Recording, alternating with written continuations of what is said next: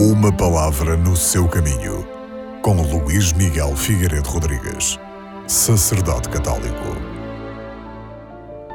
Isaías surge-nos na primeira leitura deste domingo, exultando a que se alegre o deserto e o descampado, e que rejubila a floresta e a terra árida, e que estas se cubram de flores, e que exultem brados de alegria.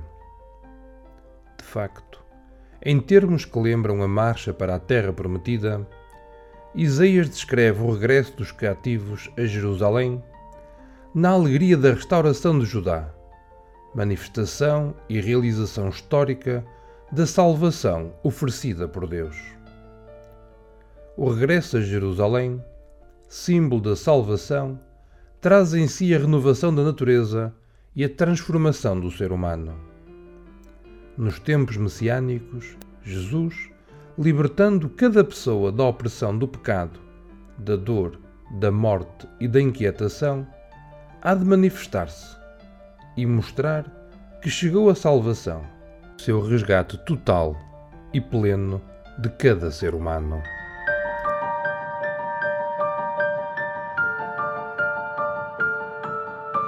Uma palavra no seu caminho.